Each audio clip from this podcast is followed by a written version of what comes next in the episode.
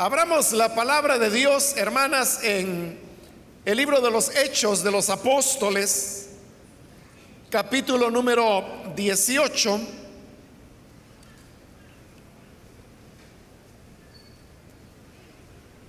Ahí vamos a leer la palabra del Señor.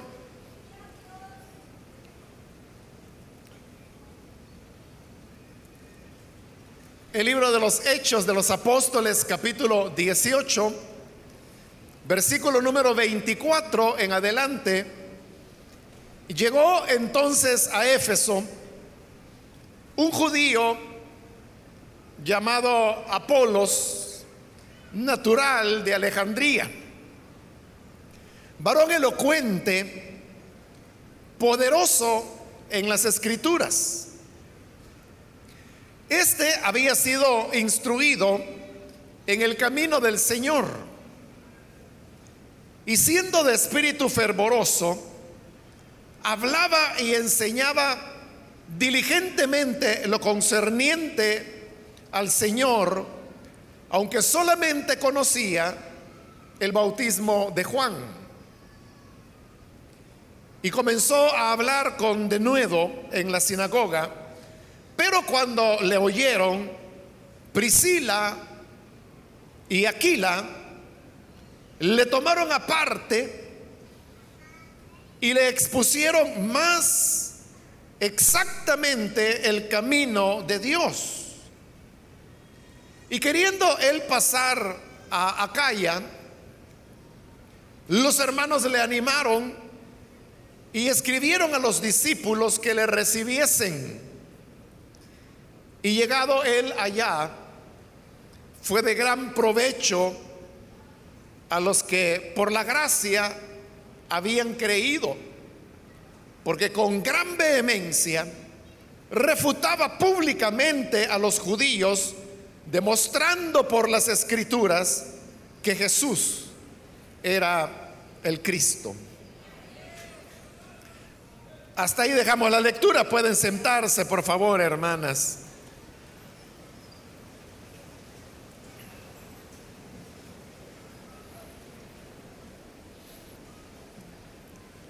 Hemos leído en esta oportunidad este pasaje donde se mencionan tres personas.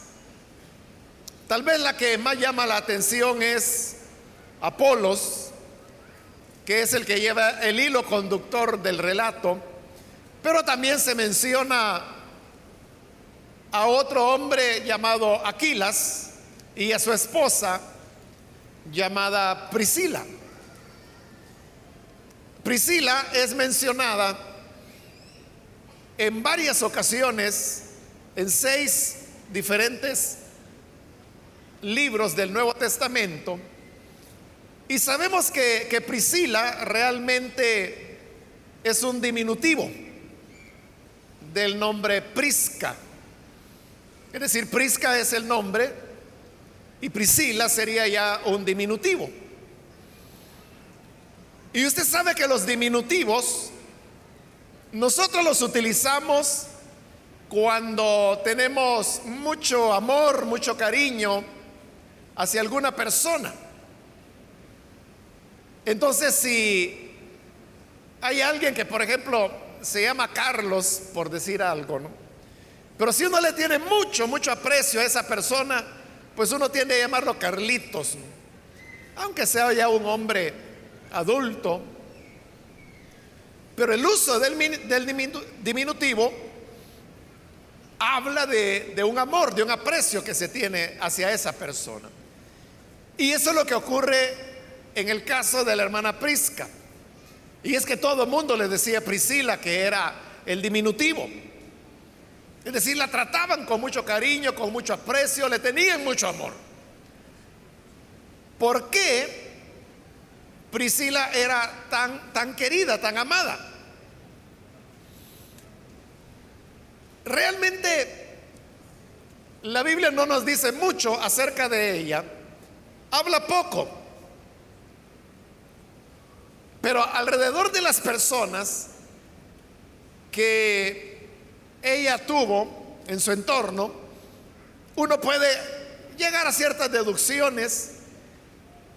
Y por ejemplo, se cree, no hay manera de demostrarlo, pero se cree que Priscila era una mujer romana, porque el nombre Prisca, como su diminutivo Priscila, ambos son latinos, es decir, nombres romanos. ¿Y por qué decimos que ella era romana?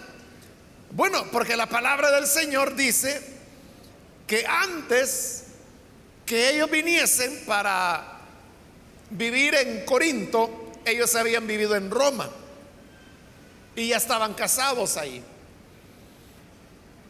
Y eso pues pone en la Biblia como el, el, punto inicial donde uno puede ubicar a Priscila en la ciudad de Roma.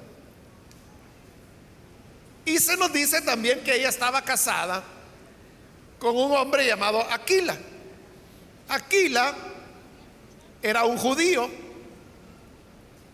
y dice también la Biblia que él era originario de, una región que en esa época se llamaba el Ponto y el Ponto estaba en lo que en la actualidad sería Turquía en la parte norte de Turquía.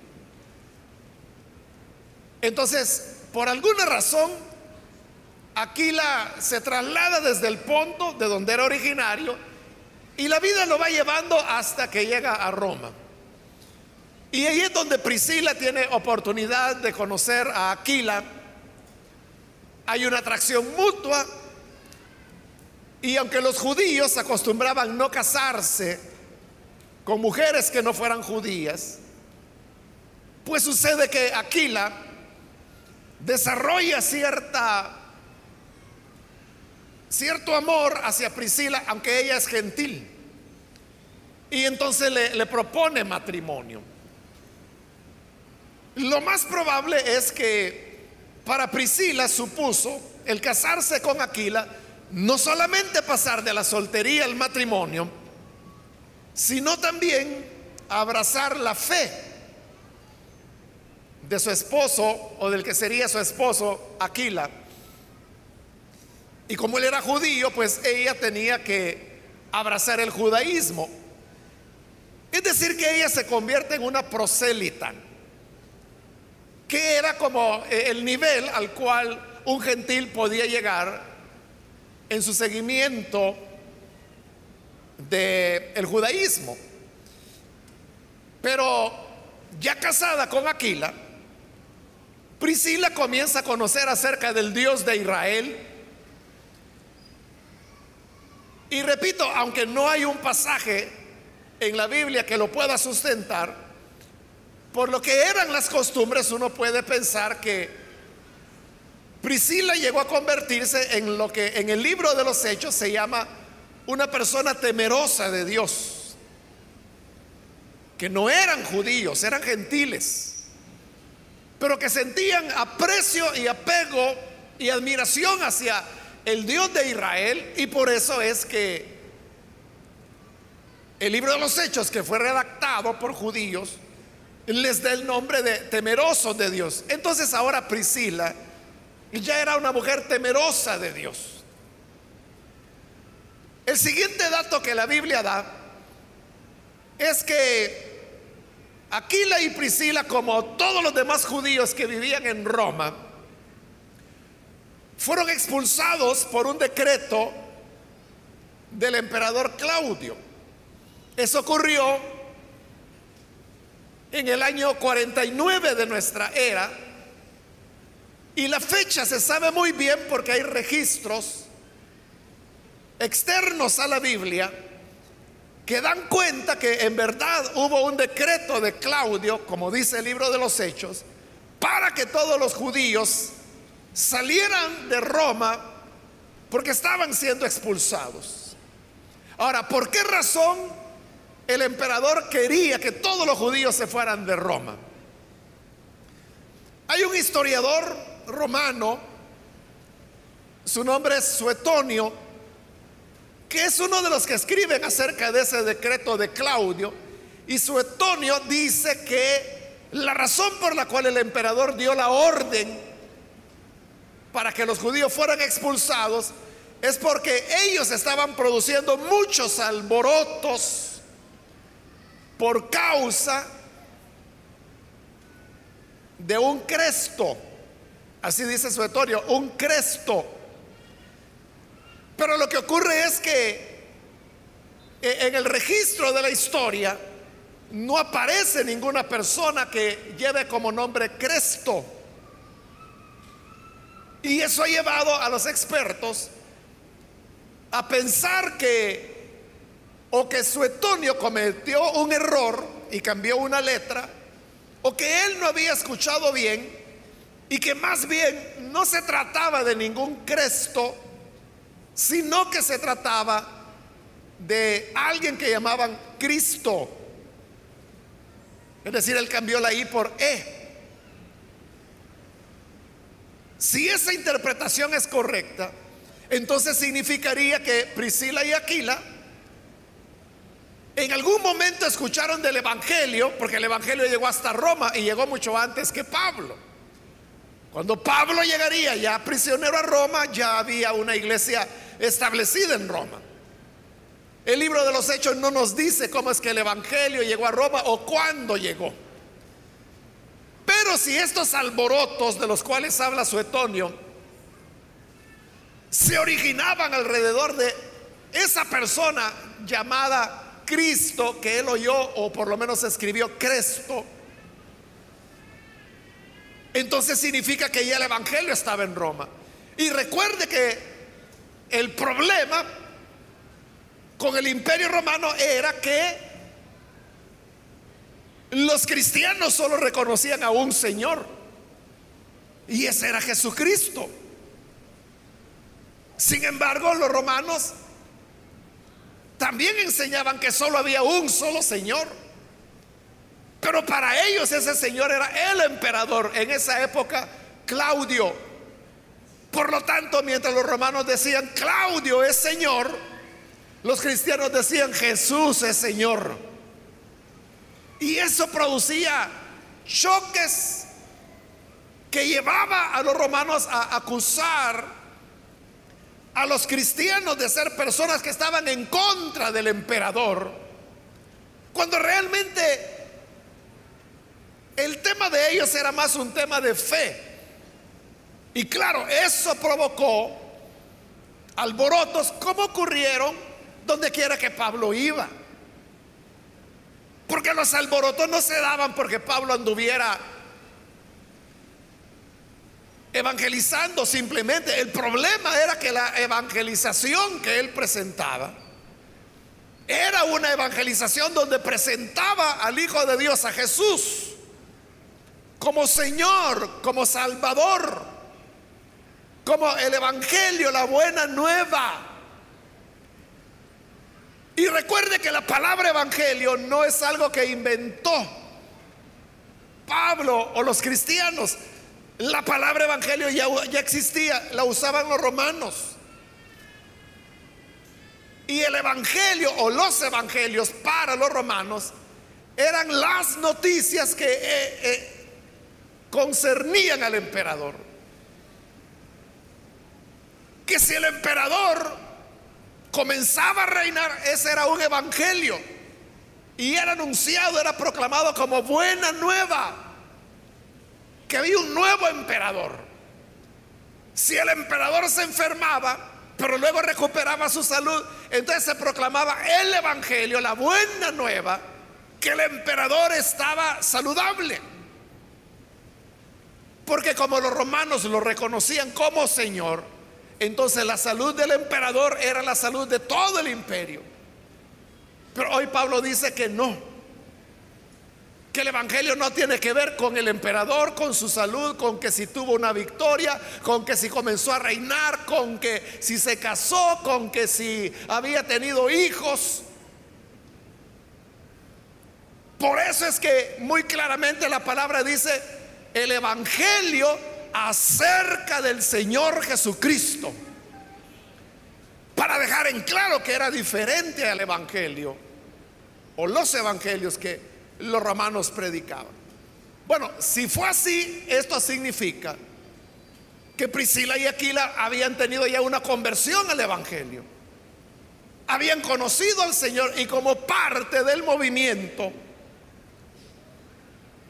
que seguía a Cristo, se provocaron alborotos que usted sabe no eran provocados por los cristianos, sino por los opositores al cristianismo. Pero el emperador Claudio, como que él no vio la diferencia, que una cosa eran los cristianos y otra cosa eran los judíos. Él los vio como la misma cosa y entonces ordenó que todos los judíos salieran. Y así es como Priscila y Aquila tienen que huir. Son expulsados de la ciudad donde se habían casado, donde habían establecido su matrimonio, su hogar, su trabajo, porque el oficio de Aquila era hacer tiendas. Y ellos son desplazados, tienen que irse. Eso no era fácil. Como tampoco es fácil, hermanas, hoy en día cuando muchas personas en nuestro país se ven en la necesidad de moverse de un día para otro, del lugar donde vivían, hacia otra ciudad, a veces hasta otro país. moverse por causa de la violencia, de amenazas de uno o de otro lado, y que obliga a las personas a tener que perder su arraigo, y muchas veces también se rompe la estructura económica de cómo la familia vivía, Puede haber pérdidas de negocios, pérdida de empleos. Eso fue exactamente lo que le tocó vivir a Priscila y Aquila. Pero Priscila ahora va acompañando a Aquila. Recuerde, ella, ella no es judía.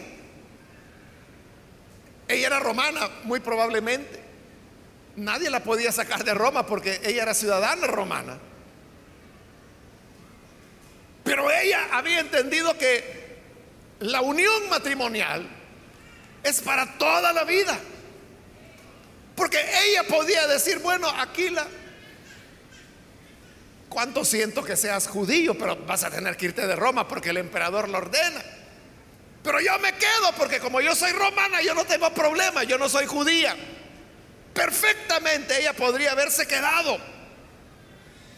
Pero ella había entendido que el amor y el matrimonio es un compromiso que lleva a las personas a enfrentar las buenas, las malas, como dicen cuando hay bodas, ¿no? La salud, la enfermedad, la miel o la hiel de la vida.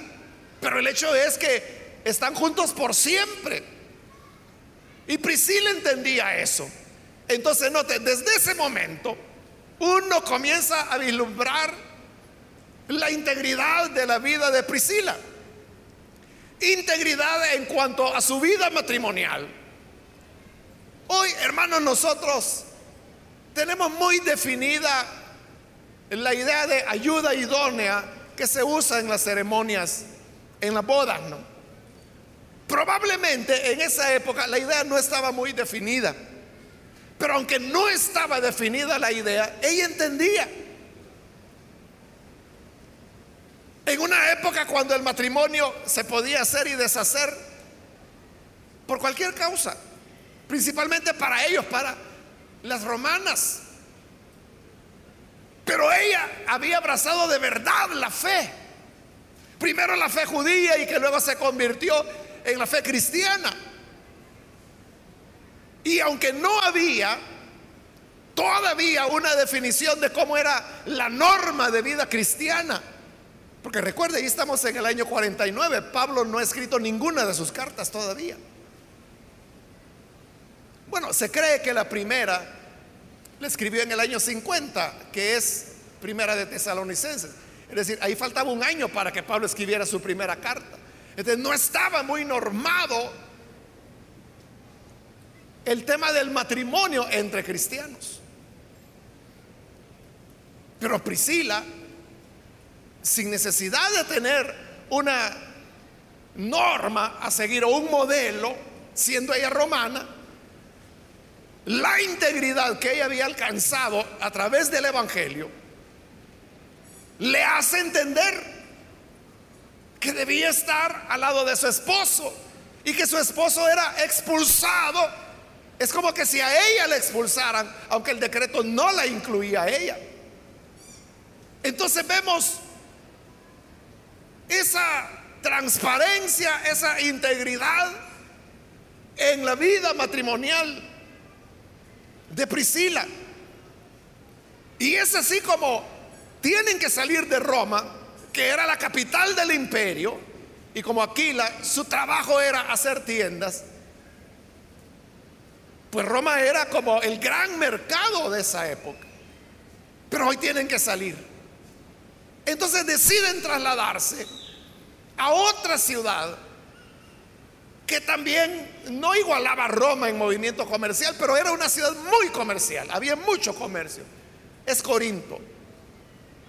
Entonces se van a vivir a Corinto y aquí la tiene que comenzar de nuevo desde cero, con su negocio de hacer tiendas, que no era fácil, porque el gran mercado de las tiendas en la época era el imperio romano, el ejército romano. Ellos eran los que compraban miles y miles de tiendas porque las utilizaban con fines militares, pero había un problema. Y es que las tiendas que utilizaba el ejército romano eran hechas de pieles de cerdo. Y ese era un material que Aquila no trabajaba, porque como él era judío, entonces, para el judío, el cerdo es un animal inmundo.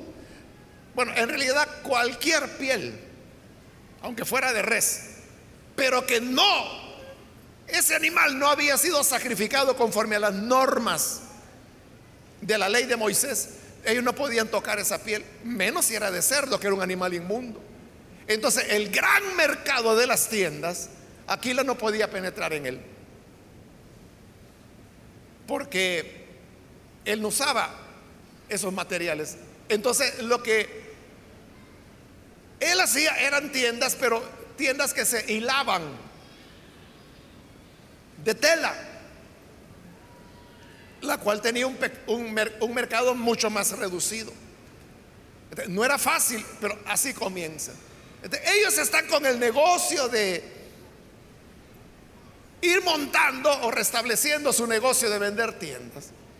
Cuando de repente un día llega otro hombre a casa de, Priscila y Aquila, y cuando el hombre llega, saluda diciendo, shalom. Entonces Priscila rápido cae en la cuenta de que se trata de un judío también, porque así era como los judíos saludaban. Y Aquila le responde, shalom. Entonces tú también eres judío. Y comienzan a hablar y en la plática resulta que el hombre que los está visitando se llama Pablo. Y ellos le cuentan la historia, pues fíjate que yo le dice también soy judío, yo soy del Ponto, pero me fui a vivir a Roma y ahí me casé con Priscila. Le estaba diciendo el diminutivo, ¿no?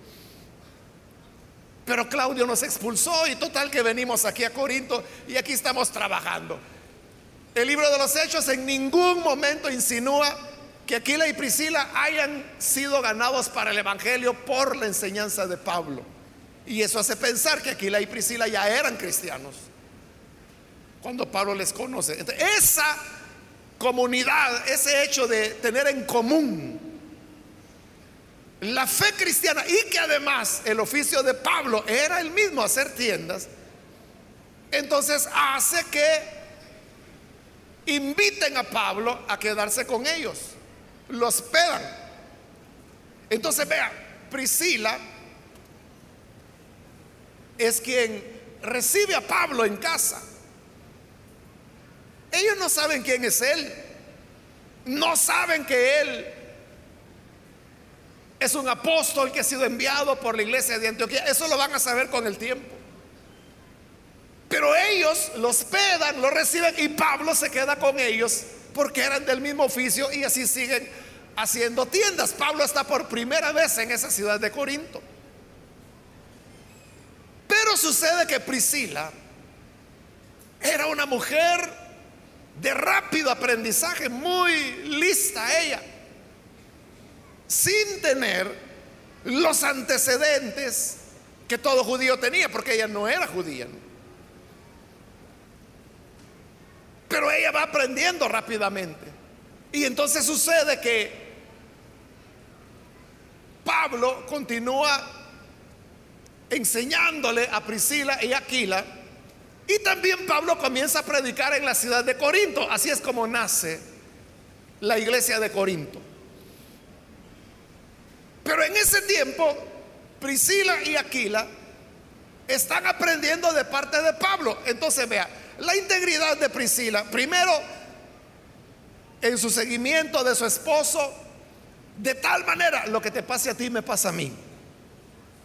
Luego como hospedadora, porque a quien le tocaba hacer las cosas de la casa era Priscila, ¿no? Como la costumbre de la época. Ella era realmente quien hospedaba, quien era la anfitriona de Pablo. Y en eso se ve la, integridad de la vida de ella. Porque la integridad, hermanos, hermanas, la palabra integridad viene de totalidad. Este, no puede haber una persona que sea 80% íntegra, 90% íntegra. Es que se es 100% íntegro o no se es íntegro. Entonces, la integridad no puede ser solamente en ciertos aspectos de la vida, que son los que quizás a la persona le gusta o le acomoda sino que la integridad tiene que ir en todas las áreas, como lo estamos viendo en el caso de Priscila, en el tema del matrimonio, del trabajo, de ser hospedadora, en el tema del aprendizaje que tiene de Pablo. Pero vea que pronto Priscila destaca y ella comprende la doctrina cristiana. Y no solo la comprende, sino que comienza a enseñarla también.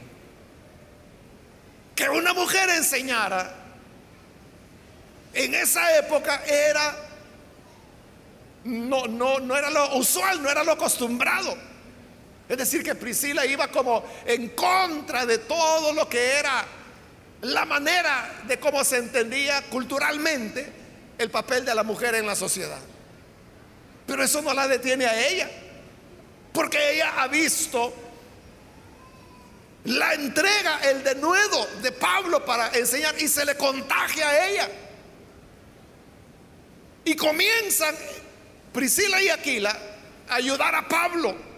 Por eso es que más adelante Pablo se referirá a ellos llamándoles mis compañeros de trabajo en el Señor. Así lo sentía Pablo, que eran sus colaboradores. Pablo permaneció más o menos como un año y medio, casi dos años, en Corinto. Desde ahí es donde Pablo comienza a escribir sus primeras cartas. Y vea, es en la casa de Priscila, donde Pablo comienza, bueno, comienza con primera de Tesalonicenses la primera carta que él escribe. Sobre segunda de Tesalonicenses, pues hay ahí un poquito de discusión en cuanto al tiempo. Algunos creen que Pablo se tardó más de dos años entre primera y segunda de Tesalonicenses, pero hay otros que creen que no, que entre primera y segunda de Tesalonicenses solo hubo como seis meses. Si esto es cierto, significa que las dos cartas a los tesalonicenses, Pablo las escribió desde la casa de Priscila. Mire qué privilegio. Pero después de esos casi dos años que Pablo ha estado en Corinto, se produce otro alboroto. Y siempre por causa, no de Cristo, sino que de Cristo. Y ahí tiene que intervenir el gobernador que se llamaba Galeón. Y Galeón realmente no les resuelve el conflicto, pero los hermanos, y entre ellos Priscila y Aquila, le dice, Pablo, mejor vete, por tu seguridad, vete. Y Pablo accede y él dice, bueno, pero ¿con quién dijo la iglesia? ¿Quién se queda atendiendo la iglesia de Corinto? Y no tenía mejores compañeros que Priscila y Aquila. Entonces Priscila y Aquila le dice, bueno, está bien, nosotros nos quedamos acá en Corinto y vamos a trabajar.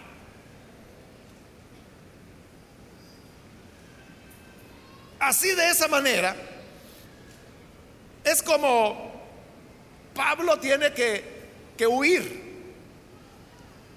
Y Pablo se traslada hacia la ciudad de Éfeso. Luego, Priscila y Aquila lo siguen, van a, Éfeso. Algunos creen que para esa altura ya Priscila y Aquila ya no hacían tiendas, porque no se vuelve a mencionar, sino que ya estaban a tiempo completo en el ministerio, como Pablo. Entonces se reúnen en Éfeso y Pablo comienza a predicar. Es la primera visita de Pablo a Éfeso, que es una visita muy breve. Pero Pablo ve que en Éfeso había como todas las condiciones para poder plantar una iglesia y desarrollar bien el Evangelio.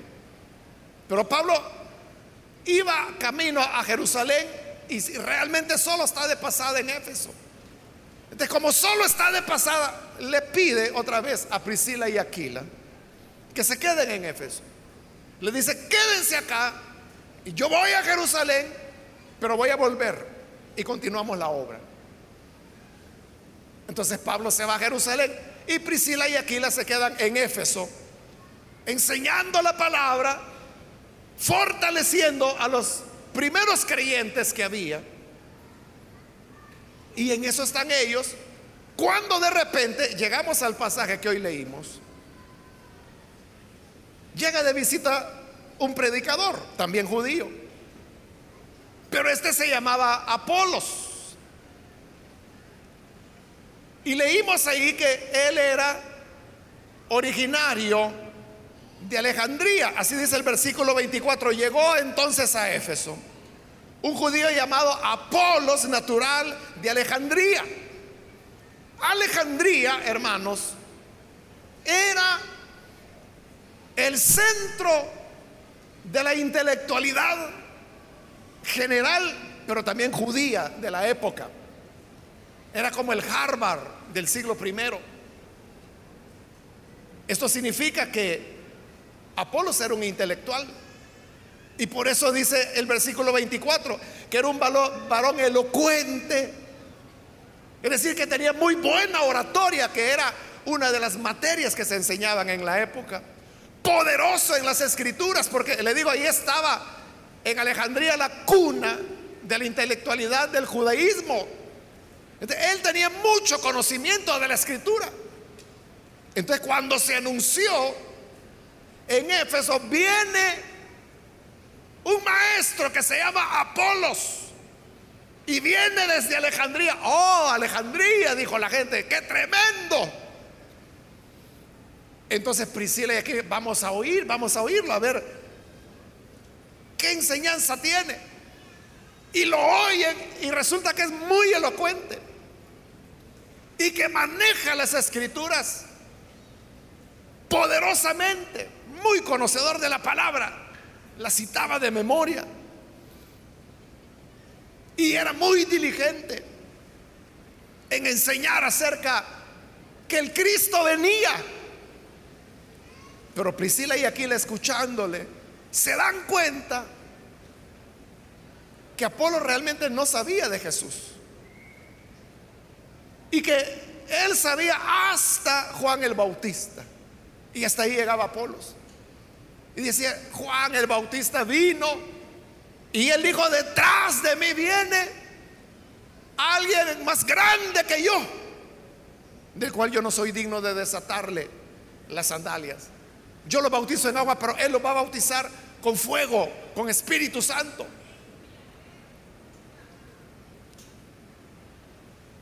Entonces se dan cuenta que ellos no saben que Jesús ya había venido que ya había muerto, que ya había resucitado, que ya había ascendido, que el Espíritu Santo ya había venido. No sabían nada de eso, aunque ya había pasado años de eso.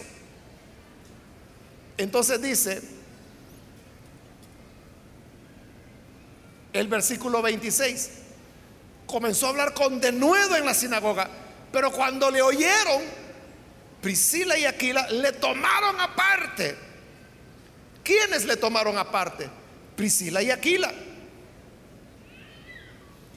Y le expusieron más exactamente el camino de Dios. ¿Quiénes le expusieron el camino de Dios? Priscila y Aquila. Pero note lo que se está diciendo.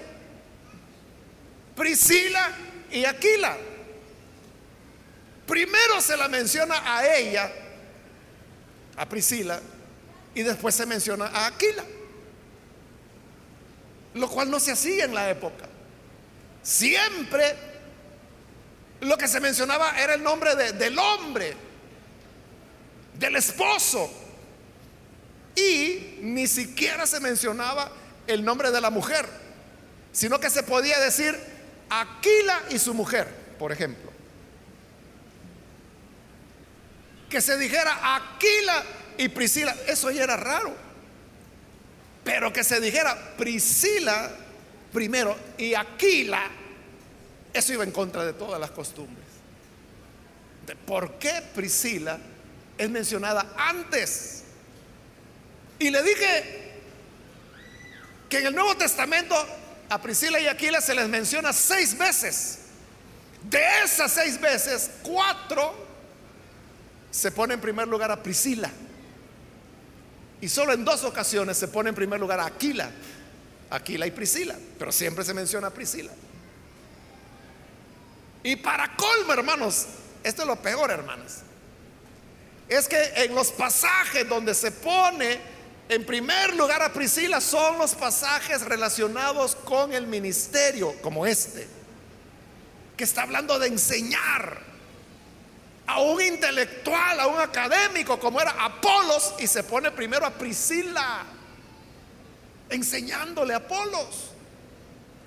Y las únicas dos veces en que se menciona Aquila antes que su esposa Priscila son los pasajes donde se habla de la vida doméstica, de la casa de ellos. Entonces uno podría preguntarse, ¿qué era el papel de Priscila realmente? ¿Cómo era que ella está enseñando acá? Porque así dice, le tomaron aparte y le expusieron más exactamente el camino de Dios. ¿Quiénes se lo expusieron? Priscila y Aquila, en ese orden.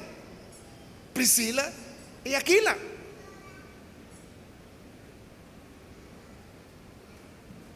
Note ahí la, la, integridad de Priscila, que lo hace de manera muy respetuosa. Priscila era una mujer, bueno, no sabemos qué grado de educación tenía pero indudablemente no tenía el grado de educación que se alcanzaba en Alejandría, que era el que Apolos tenía. Pero era como una mujer esposa del tendero, porque hacía tiendas, enseñándole a un doctor de Alejandría, a alguien que tenía doctorado. Bueno, por un lado, la humildad de Apolos, ¿no? de escucharla, pero si le puso atención a Priscila, es porque ella en verdad sabía lo que estaba diciendo. Y lo persuadió. Y Apolo se da cuenta. Y entonces llega a la comprensión que en verdad él se había quedado medio camino, que estaba atrasado. Y que aquel que Juan el Bautista había anunciado ya había venido había dado pruebas irrefutables que era el Hijo de Dios. Por sus palabras, por sus hechos, por su vida, porque en él se habían cumplido las escrituras. Y todo ese trabajo de demostrar que Jesús es el Cristo, es Priscila, quien lo hace a Apolos, de tal manera que la formación de Apolos como predicador cristiano viene a cargo de Priscila. Y entonces él se entera del movimiento cristiano y le dice, mire, ¿y aquí cómo está la cosa? Y Priscila y Aquilas le cuentan de lo que ellos saben, que en Roma, allá están los cristianos, que los romanos dicen que siguen a un tal Cristo. Pero ni oyen bien, le dijo Priscila, es Cristo, que habían estado en Corinto y que hoy estaban en Éfeso y que Pablo andaba por Jerusalén. Pero cuando le mencionan a Corinto, que era Acaya, entonces Apolo dice, yo quiero ir ahí.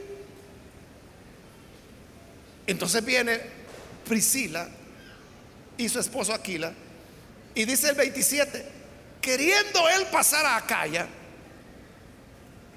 los hermanos le animaron y escribieron a los discípulos que le recibiesen. Pero ¿quiénes son los que están escribiendo que lo reciban? Priscila y Aquila. Es decir, que en Corinto a Priscila y a su esposo Aquila los reconocían como autoridades en la iglesia. Porque si yo les voy a decir, miren, ahí va Apolos, recíbanlo. Para yo decir recíbanlo, tengo que tener una autoridad sobre esa gente, ¿no? ¿Qué es lo que están haciendo ellos? Eso nos habla de un respaldo que el Señor daba a Priscila, que para nosotros es como desconocido porque está, hermanos, como detrás de estos detalles que, que estamos mencionando. Así es como Apolo se va para Corinto, que quedaba del otro lado del Golfo. Y dice que cuando llegó allá, fue de gran provecho a los que por la gracia habían creído. Y el versículo 28, porque con gran vehemencia refutaba públicamente a los judíos, demostrando por las escrituras que Jesús era el Cristo y cómo él sabía interpretar esas escrituras para demostrar que Jesús era el Cristo. Porque Priscila le había enseñado. Porque él no sabía nada acerca de Cristo. Ni de cómo las profecías indicaban a él. Él solo sabía hasta Juan el Bautista. Pero cuando llega a Corinto, él es tremendo. Dios lo usa tremendamente.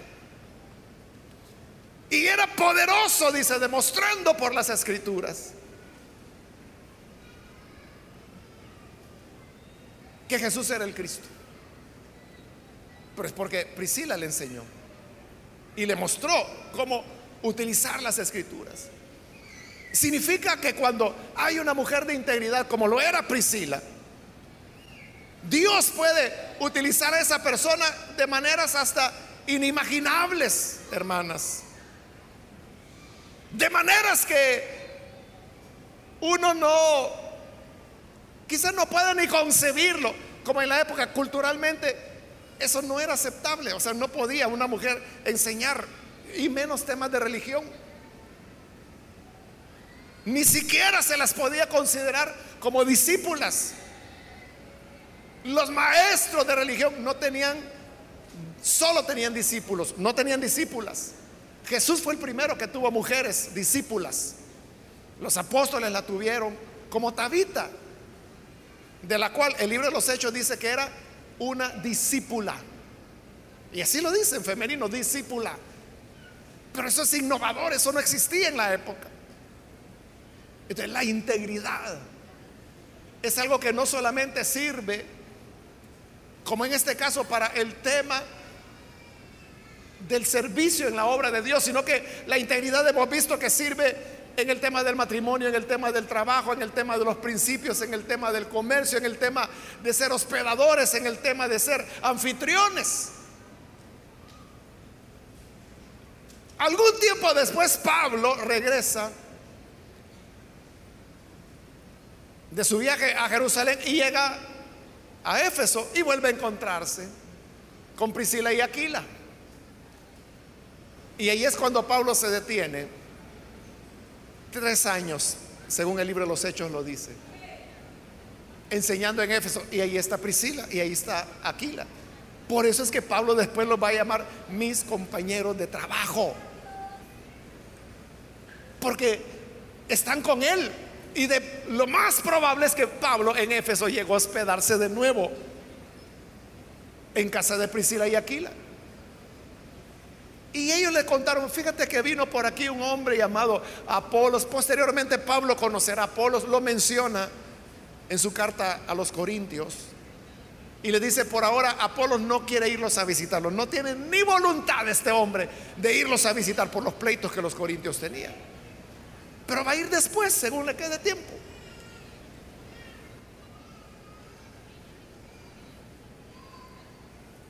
Posteriormente, sabemos que Pablo hace ya su viaje final después de tres años hacia Jerusalén, pero este ya el último viaje es cuando él cae preso y deja a Priscila y Aquila en Éfeso que continúen dándole seguimiento a la obra. Y por eso es que cuando Pablo escribe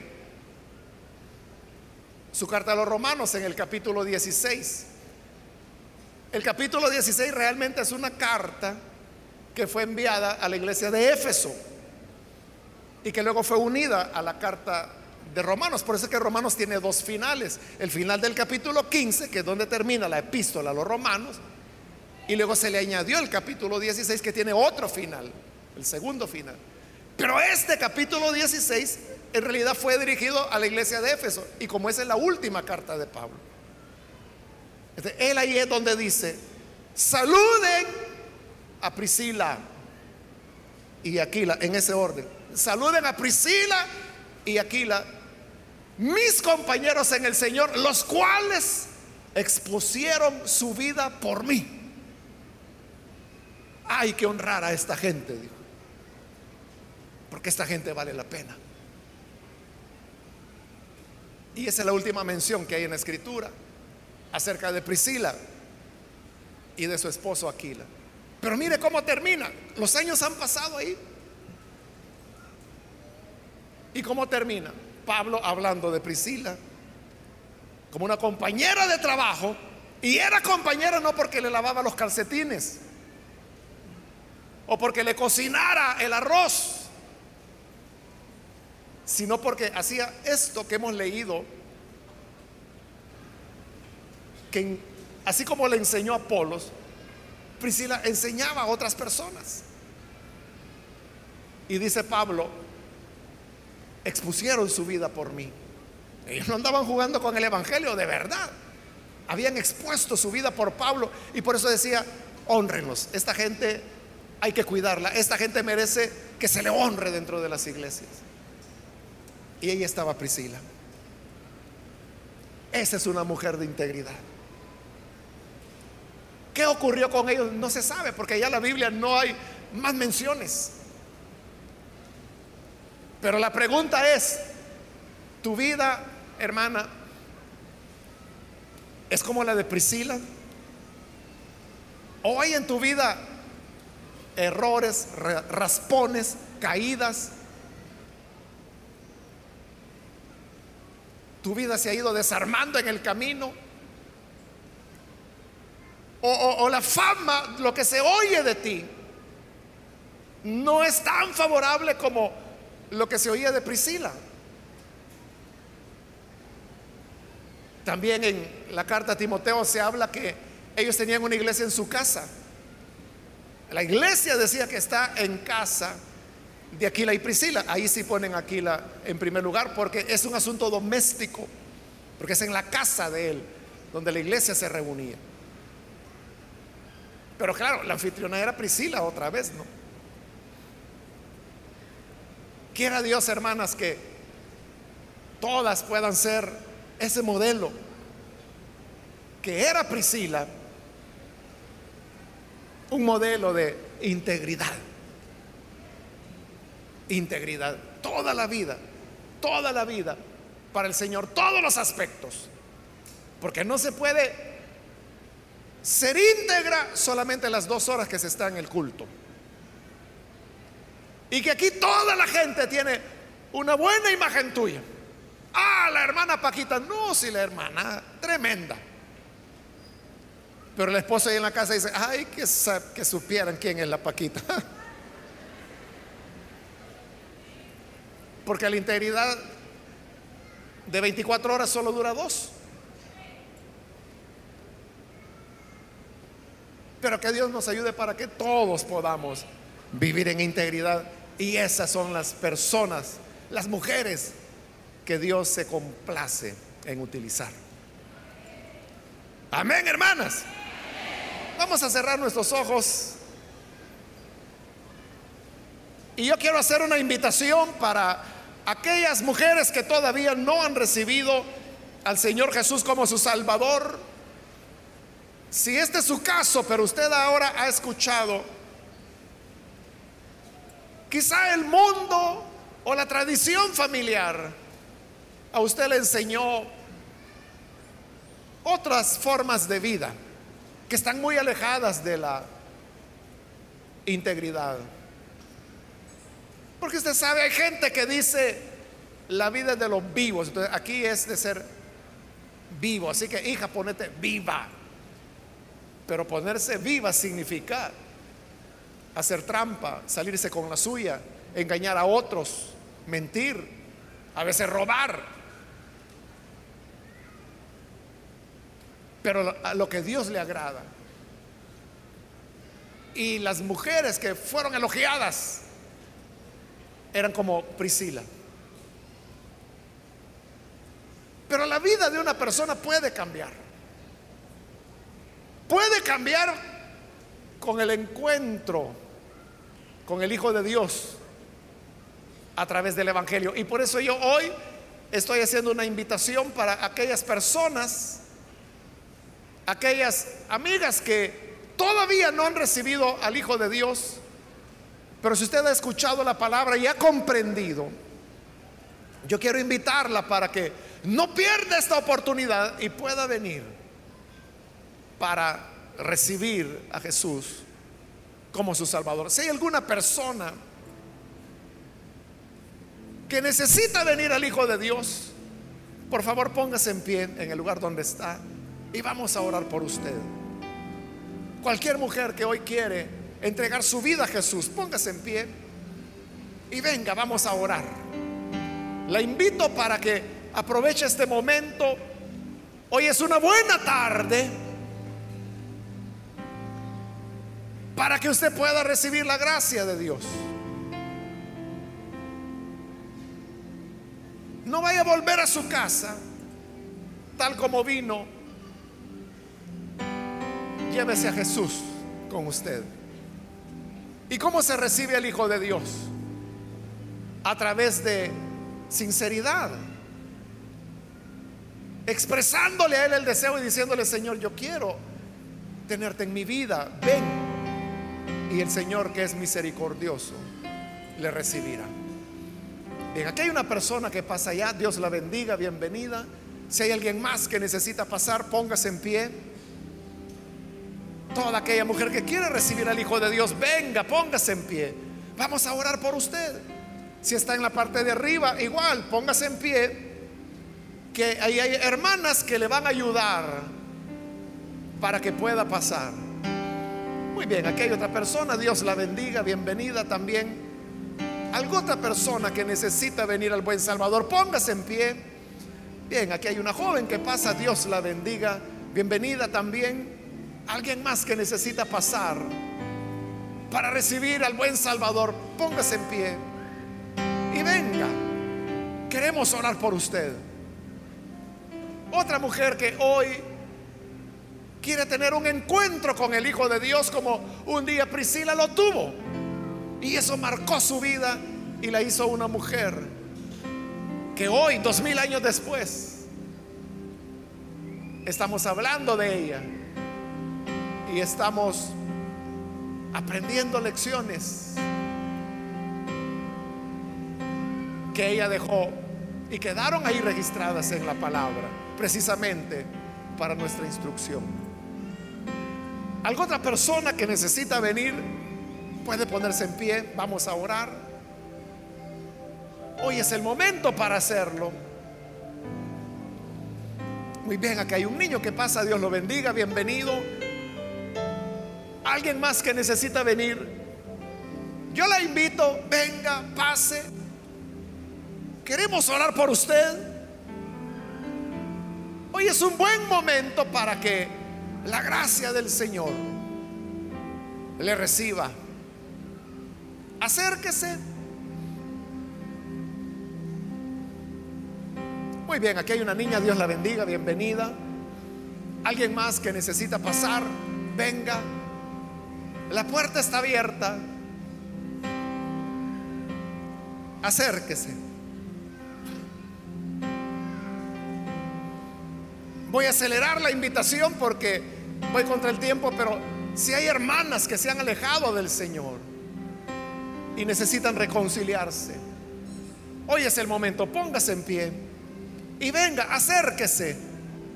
Queremos orar por usted. Muy bien, aquí hay otra persona. Dios la bendiga, bienvenida. ¿Alguien más? Todos, todas pueden tener una vida íntegra. Todo es una entrega sincera al Señor. Muy bien, aquí hay una joven. Dios la bendiga. Bienvenida también. Alguien más que necesita pasar. Póngase en pie. Y venga. ¿Se va a reconciliar o es primera vez que viene? Póngase en pie y acérquese para que oremos por usted. ¿Hay alguien más? Hoy es su momento para que la gracia de Dios le alcance. Muy bien, aquí hay otra persona más. Dios la bendiga, bienvenida. De este lado hay otra persona también. Dios la bendiga, bienvenida. Aquí de este lado también hay otra persona. Dios la bendiga, bienvenida. Alguien más que necesita pasar. Venga, acérquese. Si es primera vez, si es reconcilio, venga. Porque hoy es un día especial haga que esta fecha sea memorable para usted en su vida. Venga, venga, vale la pena. Lo que no vale la pena es seguir viviendo igual. Seguir viviendo igual como ha sido todo este tiempo.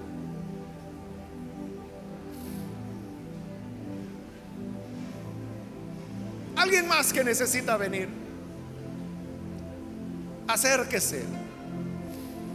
Estoy por terminar la invitación, pero hago la última invitación. Si hay alguien más que necesita venir al Señor por primera vez o necesita reconciliarse, pase y únase a las personas que están aquí al frente para que podamos orar por usted. ¿Hay alguien más? A usted que nos ve por televisión también le invito para que se una con las personas que están aquí al frente. Jesús nos puede ayudar para que a través de Él tengamos una vida de integridad. Ore con nosotros. Señor, gracias te damos por cada persona que está aquí al frente, como también, Señor, aquellos que a través de televisión, radio, internet, están abriendo sus corazones, recibiendo tu palabra.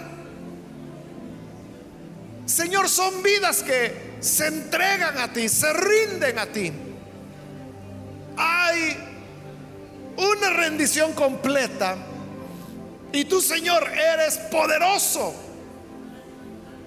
para transformar las vidas, para hacer de cada quien una vida de integridad, una vida de totalidad, de total entrega a ti. Señor, que estos modelos de la Biblia nos sirvan para inspirarnos y para llevar una vida diferente, no conforme a la corriente de este mundo, sino que persiguiendo la imagen la imagen misma de tu Hijo Jesucristo. Y que el poder de tu Espíritu nos transforme día a día, haciéndonos cada vez más semejantes a esa gracia de Dios. A ti, Padre, damos toda la gloria, toda la alabanza por Jesús nuestro Señor. Amén y amén.